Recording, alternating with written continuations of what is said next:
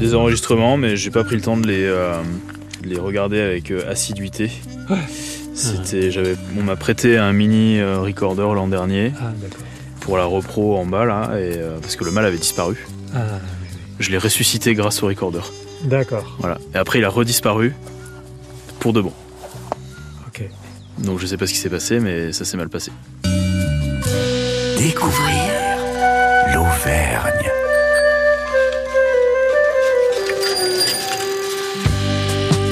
H2O vous emmène en balade. Les voix que vous venez d'entendre sont celles de Mathieu Ozano à la droite de votre poste et Jean-Claude Corbel à la gauche de votre poste. Et ces voix ont parlé de choses un peu étranges. hein. Ça vous a peut-être semblé un peu euh, bizarre, ce dialecte qu'ils échangent entre eux. Euh, ils ont planté une partie du décor général de la balade H2O que nous allons vous proposer, qui va nous permettre de découvrir des petits rapaces forestiers qu'on entend euh, en début d'année, fin janvier, au mois de février, euh, parce que c'est le début de la période nuptiale. On va découvrir la chouette de Tegmalm et la chevêchette d'Europe, enfin du moins on espère. Toutes les conditions météo sont requises pour cela. On croise les doigts et on espère partager avec vous une belle découverte. C'est le thème de la balade H2O à la découverte des petites chouettes forestières en haut livre droit puisque nous sommes sur la commune de Fournol, dans l'espace forestier de Bois. H2O. Découvrir, observer, S'évader. Respirer. contempler. H2O en balade. Donc euh, soit on va à la pierre du lit et ça Ouais, nous on donne l'occasion de Bah, discuter. En plus, le lieu en vaut le détour. C'est joli comme endroit. Ouais. Et Ça- bah, Et après, euh, on, peut, on peut revenir dans les parages. Euh, Je sais qu'il y a. enfin, en tout cas, l'an dernier, il y avait une chevêchette qui chantait euh, juste là, Ah ouais. une autre qui chantait un peu plus loin, et une Tegmalm qui chantait là. On est sur un des bastions de ces deux espèces ici, euh, qui est connu depuis longtemps, notamment parce qu'historiquement, on a eu des naturalistes et un garde forestier ici, Patrick Lafont, qui a suivi euh, la Tegmalm à l'époque euh, sur ce secteur ici et sur d'autres secteurs du Haut-Livradois. Les chouettes de Tegmalm euh, ont une, une tendance à s'adapter au, à, À la ressource à la- la alimentaire. ressource alimentaire, en fait, euh, essentiellement composée de, de rongeurs forestiers. Et euh, étant donné que la population de rongeurs forestiers fluctue en fonction des ressources alimentaires euh, qui les concernent eux directement, et ben les, les, les chouettes de Tegmalm s'adaptent aussi à, ce, à ces fluctuations. Et c'est pour ça qu'on observe certaines années beaucoup de, de cas de reproduction euh, donc sur les forêts euh, des massifs auvergnats. Et euh, généralement s'ensuit des euh, périodes un peu moins euh, fastes euh, pour elles et donc euh, beaucoup moins de contact euh, de l'espèce. Et si on suit la règle des cycles, normalement, cette année, on devrait être sur une, une année euh, riche en contact de chouettes de Tegmalm. Et euh, on a également eu l'occasion d'observer beaucoup de fruits dans les, euh, dans les arbres cet automne et cet hiver. Donc ce soir, on devrait entendre euh, farfouiller un peu partout dans la litière forestière les petits rongeurs à la recherche de, de leurs graines. On a aussi un suivi national avec sur le territoire ici quatre zones, quatre transects de suivi national, c'est-à-dire que c'est des parcours euh, en ligne droite sur des pistes forestières ou sur des toutes petites routes pour avoir un suivi, euh, une idée euh, de la, une estimation de la population à l'échelle nationale par grand massif. Donc ici sur le Livradois, on a Adrien qui est un observateur bénévole euh, comme Mathieu aussi qui fait un carré euh, un transect donc euh, petite chouette sur le Forez moi-même j'en fais un sur la commune de Job en Vallée de Lens euh, on a une personne de l'ONF euh, Pierre-François qui en fait un aussi. Et sur la Haute-Loire on a euh, une autre personne de l'ONF qui en fait un aussi. Voilà. Donc ça nous permet d'avoir quatre suivis nationaux et d'avoir une représentation nationale aussi du territoire, parce qu'il faut prendre en compte aussi que le territoire du Livre de Forez, c'est à l'échelle du Massif central un des territoires majeurs de présence de euh, ces deux espèces de petites chouettes de montagne, euh, tout simplement parce que on a euh, de 25 à 30 des sapinières d'altitude du Massif central. Ce sont des espèces qui sont aussi présentes dans d'autres types de boisements, mais au niveau des sapinières, on est bien loti sur les de Forez. Euh, on a en gros 50 à 60 000 hectares de sapinières et traits d'altitude. On va prendre la direction de ce qu'on appelle les pierres folles. C'est juste en face de la maison forestière de, de Bois-Grand. On va rejoindre la pierre du lit. On va se coucher tranquillement en attendant la tombée de la nuit et pourquoi pas les premiers chants. H2O en balade sur France Bleu Pays d'Auvergne. Découvrir l'Auvergne. H2O, partez en balade. On diffuse le chant du mâle. Euh, on ne diffuse pas des cris d'alarme. Ce sont les chants des mâles, en fait, qu'on va diffuser. Et en réaction, euh, s'il y, a un terri- s'il y a déjà un mâle qui occupe un territoire, il va se mettre à chanter pour dire non, non, le territoire est déjà occupé, c'est moi qui suis là. C'est une manière en fait d'établir le contact. Je sais que les naturalistes aiment pas trop hein, euh, utiliser ce- cette méthode-là parce que forcément ça, Mm. ça induit en fait les, les individus présents en erreur, euh, pensant qu'il peut y avoir potentiellement concurrence territoriale, alors qu'en réalité c'est c'est juste effectivement un son qu'on diffuse comme ça pour avoir en, en écho, en réponse, euh, le chant d'un individu qui lui est bel et bien présent. Voilà, Mm. Tout à fait. C'est Nous, jamais anodin comme. euh, Voilà, on l'utilise uniquement dans le cadre de suivi scientifique. On l'utilise jamais pour se faire plaisir, en fait. hein. Certains vont faire des fois un petit sifflement à la bouche, euh, d'autres qui sont moins à l'aise vont le faire avec le téléphone ou un autre appareil. euh, Mais euh, on va pas faire de la repasse continue. C'est juste des fois pour euh, donner un petit, un petit coup euh, de pouce pour que l'espèce puisse répondre. On entend un petit cri Oui, derrière nous.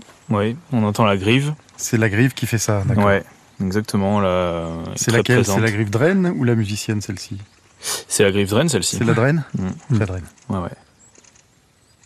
La musicienne va s'exprimer un peu plus tard euh, En en mars. saison, Mars-avril où euh, justement ça va être euh, plus compliqué de détecter les chants de chevêchette d'Europe lointains, parce que justement la, la- la grive musicienne est très présente. La draine aussi sera toujours là, hein, et du coup euh, chante énormément et couvre un petit peu le- le- l'ambiance sonore. Elle est pas loin de nous. hein. Elle est vraiment pas loin, elle est perchée en cime, je pense. euh, Je viens de voir Ah. se poser Ah une non. mésange. une huppée. mésange. Ça m'avait l'air d'être une mésange huppée, vue d'ici.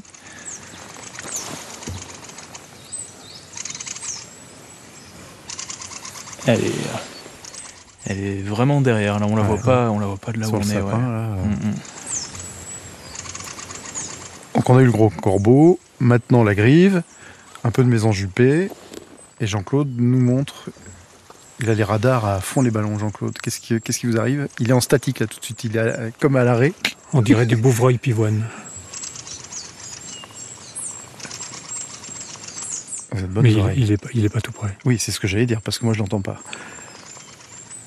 Et puis on a euh, un décor aussi autour de nous. hein. On a des, des bouleaux avec Lusnea barbata, Mm. cette fameuse barbe hein, qui, qui pendouille hein, sur, euh, sur les branches, qui donne tout de suite, qui confère au lieu euh, un côté très magique.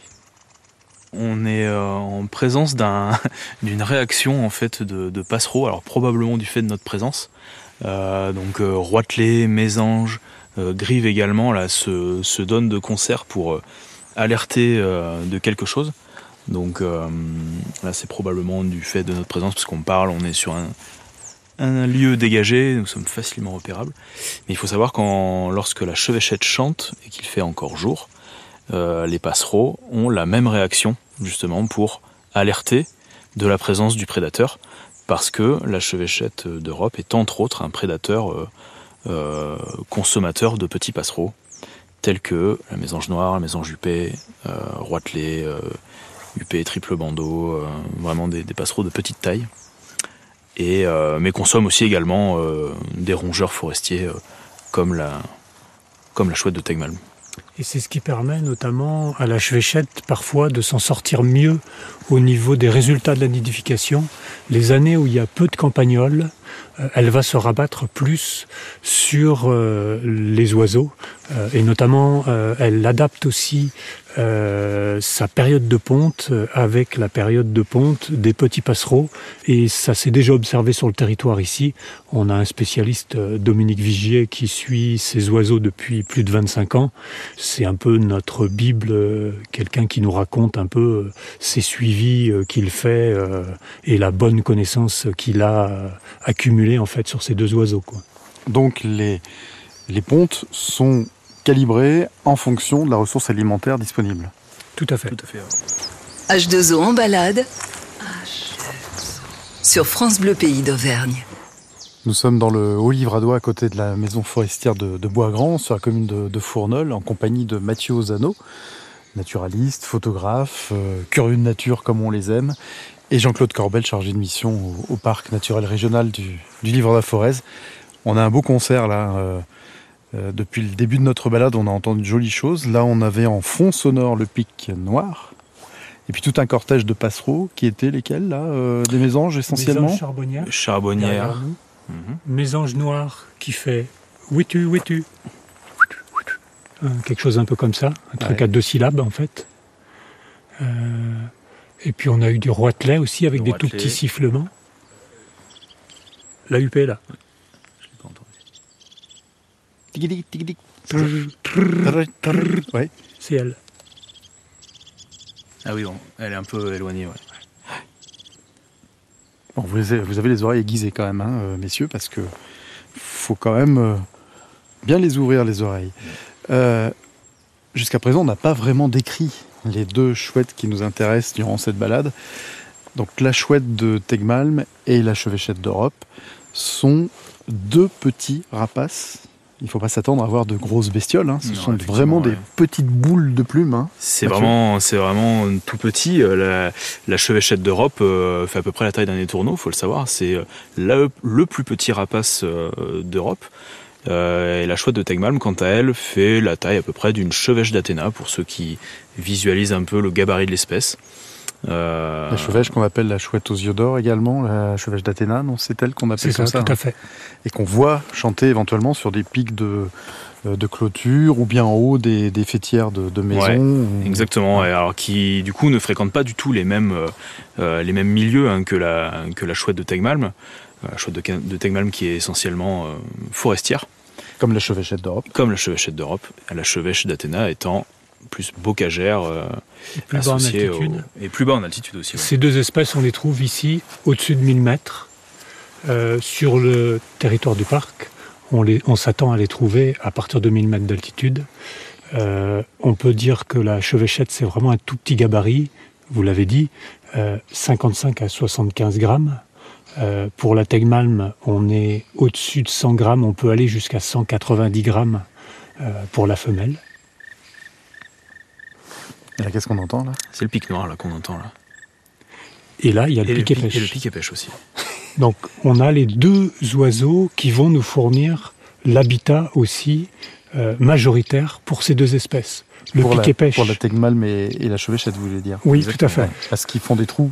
Ils font des trous. Le piquet pêche fait un trou de quelques centimètres, de 4 à 5 centimètres, avec un trou bien rond Sur Euh, les arbres, bien sûr. sur les arbres, essentiellement sur des chandelles des arbres morts. Euh, et le pic noir, lui, va plutôt faire des trous sur des arbres vivants, feuillus ou conifères. On le connaît beaucoup sur les feuillus parce que les loges de pic noir sont faciles à trouver sur les feuillus, notamment le hêtre en altitude. C'est une loge qui fait 10 à 11 cm de haut par euh, 7 à 9 cm de large, donc une loge ovale. Et euh, la Tegmalm va utiliser beaucoup les loges de pic noir et la chevêchette va utiliser les loges, les loges de pic et pêche en majorité pour nicher. Une loge, euh, quand elle est creusée dans un arbre, euh, il faut euh, conserver cet arbre et c'est ce que fait aujourd'hui, ce que font aujourd'hui notamment l'ONF, l'Office national des forêts dans les forêts publiques. Quand il y a une loge d'arbre, ça devient un arbre habitat avec un triangle inversé qui permet de d'être reconnu en fait sur le terrain. Euh, Donc on n'y touche pas. on n'y touche pas cet arbre-là. Et en général, un- quand le pic noir va faire un trou dans un arbre vivant, un sapin ou un hêtre, euh, Au bout de 25 ans, ça devient un HLM et il y aura eu plusieurs espèces à nicher à l'intérieur. Ça peut être d'autres espèces d'oiseaux aussi, ça peut être des chauves-souris, ça peut être des insectes. Euh, une multitude d'espèces vont utiliser ces trous, mais notamment les chouettes de Tegmalm euh, vont notamment les utiliser à plusieurs reprises, souvent d'une année à l'autre. Pour la chouette de Tegmalm, il y a un changement de loge, alors que la chevêchette peut utiliser plusieurs années la même loge. Mais parfois, elle peut changer aussi. Et vous, Mathieu, je suppose que vous qui aimez euh, tirer le portrait de, ces oiseaux-là, euh, le Graal, c'est d'avoir euh, la tête de ces petits rapaces forestiers qui dépassent d'une loge, d'un trou Alors, en ce qui me concerne, pas particulièrement. Non. je, préfère, je préfère avoir les, individus posés sur une branche pour pouvoir retranscrire une, une ambiance un peu particulière. Je le fais relativement peu ou sur des sites que je connais très bien. Et en étant discret, j'imagine. Et en étant très discret, camouflé, euh, pas de bruit, en arrivant euh, à la nuit. Euh, et c'est pas toujours simple. Et généralement, quand il y a des signaux négatifs, je, n'insiste pas, je, je, pars quoi. H2O en balade sur France Bleu Pays d'Auvergne. Nous sommes dans le Haut-Livradois, nous sommes à deux pas de la maison forestière de Boisgrand, sur l'espace forestier de Boisgrand en compagnie de Jean-Claude Corbel, chargé de mission au parc Livre Forez, et Mathieu Ozano, qui est naturaliste et photographe. Tous deux suivent, avec d'autres, les populations de chevêchettes d'Europe et de chouettes de Tegmalm. Messieurs, on a entendu très très rapidement un son de chevêchette d'Europe. Ça se mérite. Hein ça se mérite, ouais. C'est, là, c'était peu loquace dans le dans notre cas de figure, mais comme l'a dit Jean-Claude tout à l'heure, euh, bon, ce sont des, des espèces qui euh, parfois se taisent euh, malgré les excellentes conditions d'écoute, voire d'observation. on, ne sait pas trop l'expliquer, mais il voilà, faut savoir que ce sont des choses qui arrivent. Et parfois, quand on s'y attend pas, quand les conditions sont vraiment catastrophiques, qu'on y va pour dire allez on prend l'air mais on a peu d'espoir, et ben là c'est le festival c'est déjà, c'est déjà arrivé pour le coup. Hein. c'est un peu la loterie hein, parfois. En fait, c'est comme toute observation naturaliste. Plus on passe de temps, plus on a de chances d'observer, mais malgré tout, les bonnes conditions, c'est fondamental, notamment pour ces espèces-là. Euh, quand il y a du vent, ça ne veut pas forcément dire qu'elles ne chantent pas, mais ça veut dire qu'on les détecte, nous, beaucoup moins, parce qu'on a plein de perturbations autour de nous, en fait. Hmm. Et là, effectivement, on a absolument zéro vent, même pas un courant d'air. Les, branches, les aiguilles des sapins ne, bougent pas. On a une température qui est relativement clémente pour la saison, hein, puisqu'on est au moment de l'enregistrement de ce reportage, de cette balade, nous sommes fin janvier. La journée a été calme aussi, on est sous des conditions anticycloniques, là on est entre chien et loup. Donc euh, le jour va céder la place à la nuit. Donc c'est l'horaire idéal pour entendre la, la chevêchette, on l'a perçue de manière vraiment très très brève. Et on aimerait bien la réentendre. On pourrait, et j'espère qu'on va pouvoir entendre la Tegmalm là maintenant aussi, soit assez rapidement, soit un peu plus tard dans la nuit. Parce que la, la chevêchette, par exemple, euh, Mathieu, c'est plutôt au moment où le jour décline, un peu moins souvent euh, la nuit, une fois la nuit tombée. Ouais, tout à fait. Ouais, c'est, elle est vraiment, euh, c'est une espèce qui est vraiment crépusculaire. Euh, qui a vraiment un pic d'activité à ce moment-là, et notamment pour euh, les phases de chant. C'est aussi les moments où euh, les passereaux vont se coucher, et c'est un moment pour elle qu'elle va préférer aussi pour partir, partir en chasse et taper dans le tas, si je puis dire, pour, pour se nourrir. la tegmal, mais effectivement beaucoup plus nocturne. Mais des fois, euh, on a certaines exceptions euh, de chevêchettes qui chantent en pleine nuit, ou à l'inverse de Tegmalm qui chantent en plein jour, ça m'est arrivé régulièrement. Et euh, voilà, comme le disait Jean-Claude tout à l'heure, en tout cas sur ce site, c'est assez courant que les deux espèces, il y ait une phase de chevauchement des chants à ce moment-là, où justement, où on est, il y a à peu près 18 heures là, on est entre chien et loup, et, et c'est vrai que en théorie, c'est censé s'exprimer à ce moment-là, mais bon, ce n'est qu'une théorie. On verra bien, on va laisser le temps passer, on croise les doigts, on espère ne pas être euh, des éléments perturbateurs avec euh, notre euh, gros micro pour, l'enregistrement, un micro qui, qui, est tenu au bout d'une perche par Benoît Allard qui fait la prise de son. et qui aimerait bien entendre, comme nous tous, donc le chant de la chevêchette d'Europe et de la chouette de Tegmal, des chants qui à cette période de l'année sont des chants nuptiaux. Exactement. Euh, là, on est en plein dans le commencement de la période de reproduction de la chouette de Tegmalm principalement. Euh, et donc les mâles euh, chantent d'abord en sous-bois, puis à l'entrée des loges anciennement occupées par les pics noirs. Et le but du jeu pour le mâle, c'est de montrer un lot de loges à une ou des femelles de la même espèce qui vont, elles, choisir la loge dans laquelle elles déposeront leurs œufs euh, courant février-mars, qu'elles vont couver pendant un mois. Et ensuite, un mois après, sortiront les jeunes de ce trou. Il se sera passé quelque chose quand même avant les œufs, Mathieu. Un accouplement. Oui, d'accord. On avait sauté le. on, a, sauté la phase, la phase de l'accouplement, l'acte. Donc, Monsieur Tegmalm joue les, euh, les agents immobiliers, quoi. Alors, l'agent immobilier, ouais, euh, c'est le mal de Tegmalm, et euh, le constructeur, c'est le, pic noir, justement, qui, voilà, au cours de sa vie, va construire plusieurs loges, mais il ne les utilisera pas toutes en tout cas pas tout en même temps, et donc euh, la chouette de Tegmal va venir euh, euh, occuper ces, lieux-là. et donc c'est important de maintenir dans nos forêts un réseau de loges justement pour que les choix de Tegmalm aient le choix en fait, tout simplement. Sur le Forez, on a suivi une nidification. La chouette de Tegmalm était d'un côté du hêtre et le pic noir avait creusé une nouvelle loge au-dessus de la chouette de Tegmalm et les deux cette année-là ont une nichée qui est arrivée au bout, en fait, avec euh, un envol des jeunes, en fait. Donc ils peuvent aussi très bien cohabiter à certains moments. Respirer, apprendre, s'évader, découvrir.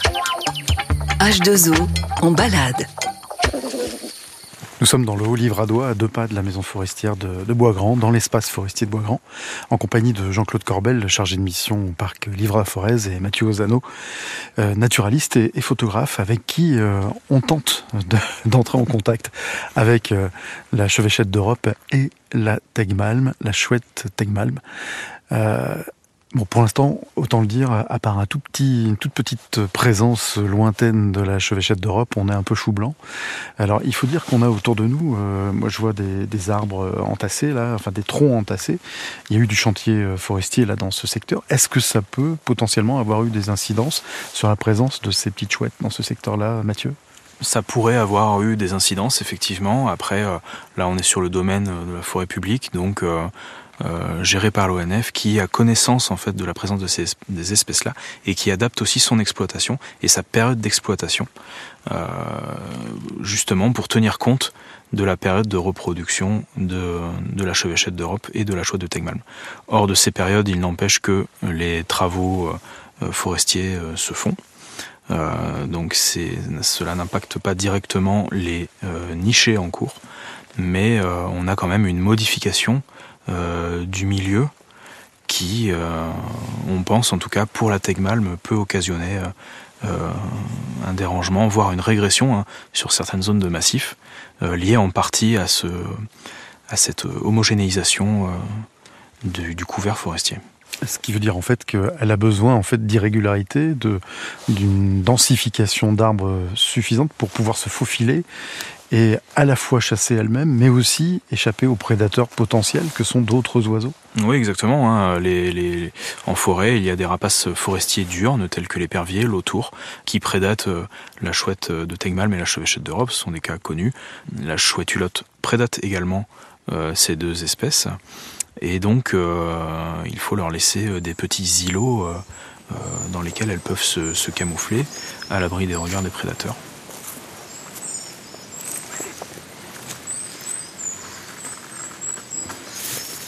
dans la forêt de Bois-Grand et sur la majorité des forêts euh, gérées euh, sur le territoire du parc euh, par l'ONF, euh, ils sont dans des systèmes où ils mettent en place en fait de la gestion euh, irrégulière des forêts avec des coupes de jardinage et ils essayent même de passer des plantations en système irrégulier petit à petit. En fait, hein, c'est un travail de longue haleine. Hein. Le, travail du gestionnaire forestier, euh, c'est un travail précis, c'est un travail compliqué aussi. c'est un travail qui va prendre des décennies et des décennies et forestier public. Hein forestier public. Voilà. Mais la précision est importante parce que malheureusement, on voit aussi sur le territoire du parc, comme ailleurs en Auvergne et dans le Grand Massif central, euh, certaines zones qui sont littéralement moissonnées. Hein. C'est-à-dire qu'il ne reste plus rien. Et quand je dis plus rien, il y a parfois même plus de quoi faire les andins, hein, ces fameux tas sur lesquels en fait euh, va progressivement euh, se dégrader la matière organique pour donner ensuite potentiellement à nouveau une terre apte à pouvoir accueillir des arbres. Il n'y a plus rien. Alors ça peut arriver, souvent c'est quand même dans des cas euh, un peu particuliers. On a aussi sur le territoire du parc et même à ces altitudes euh, une part de plantations récentes qui parfois n'ont pas été entretenues et du coup euh, les gestionnaires parlent d'impasse euh, sylvicole, d'impasse forestière à un moment donné s'il n'y a pas eu d'entretien. Euh, l'idée, c'est euh, au maximum ce que fait le parc, donc travailler aussi avec les gestionnaires privés pour qu'il y ait une meilleure prise en compte en fait de cette trame de vieux bois, de ces îlots. Hein, Jean-Claude, je, veux bien, je vois bien que vous, mettez beaucoup de, d'efforts et d'énergie à nous faire passer un message positif, mais très honnêtement, il n'y a qu'à aller dans la montagne tiernoise euh, on voit les dégâts. Il hein. n'y euh, a pas besoin d'être forestier pour se rendre compte que là, franchement, c'est plus du, tout de la gestion forestière, c'est du moissonnage. J'insiste. ça, oui, ça existe aussi sur le territoire. On voit qu'il fait la tête là, sur ce coup-là. voilà. Eh ben, écoutez, on va faire silence et puis on va peut-être euh, essayer de faire des incantations pour entendre la chouette de Tegmal. Essayons. Voilà. Patientons. Espérons. À vous, Jean-Claude. Prenons le temps. Pas mal, ça, prenons le temps. H2O en balade sur France Bleu Pays d'Auvergne.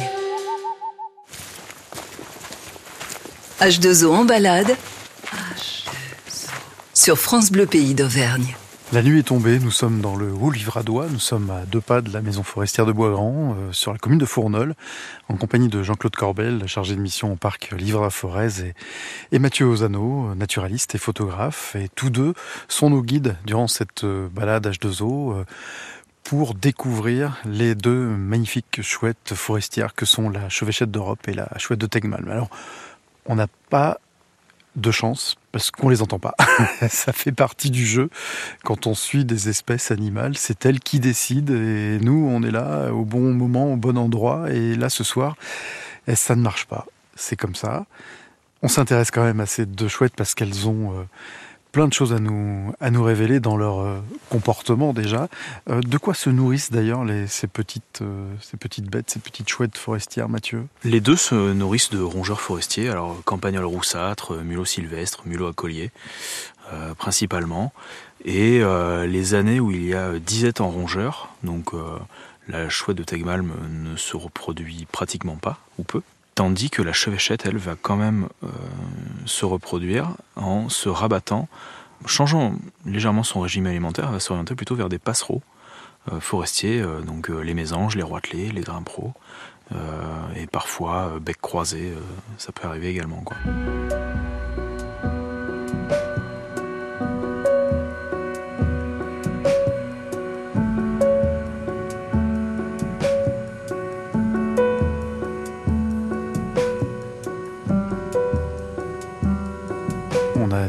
Absolument optimales. On a un magnifique ciel étoilé au-dessus de nos têtes, avec euh, des planètes. On a Uranus qui brille là juste au-dessus de nous.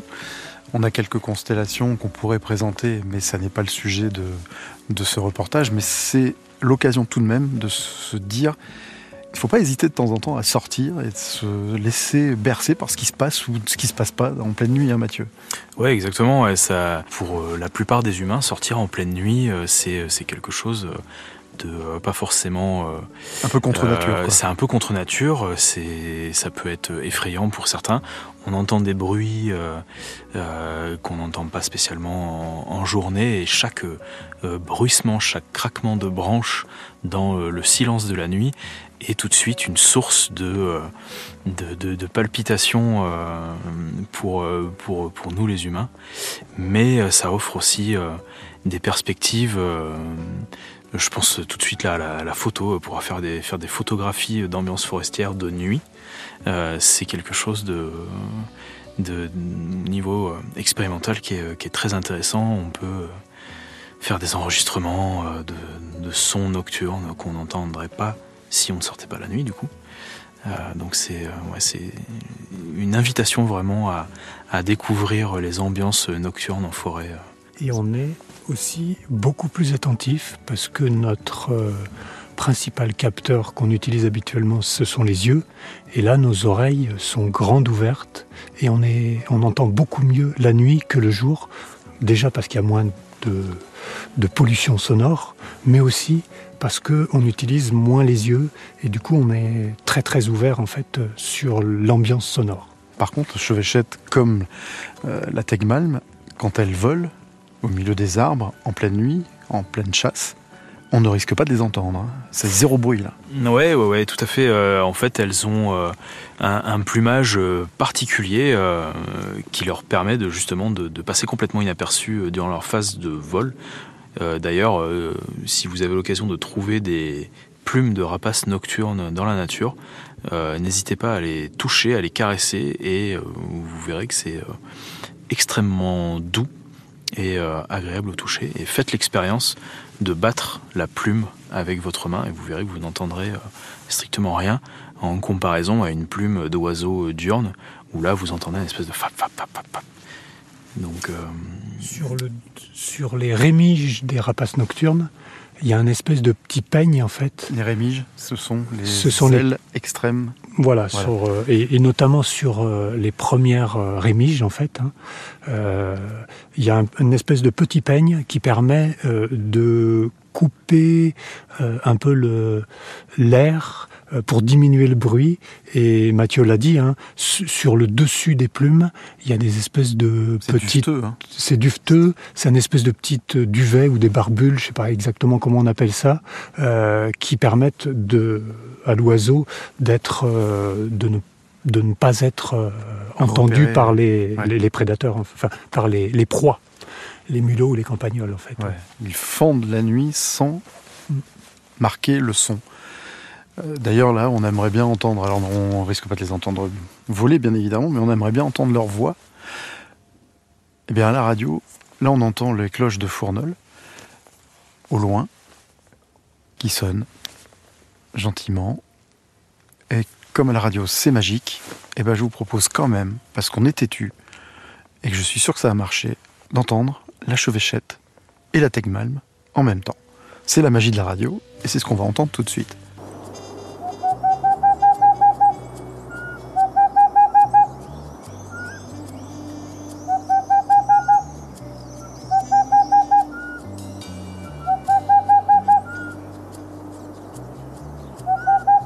J'ai toujours autant de plaisir à les écouter.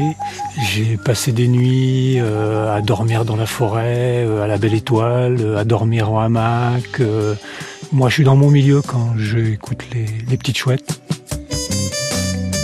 Nous avons attendu, écouté attentivement, mais ni la chevêchette d'Europe, ni la chouette de Tegmalm n'ont donné de la voix.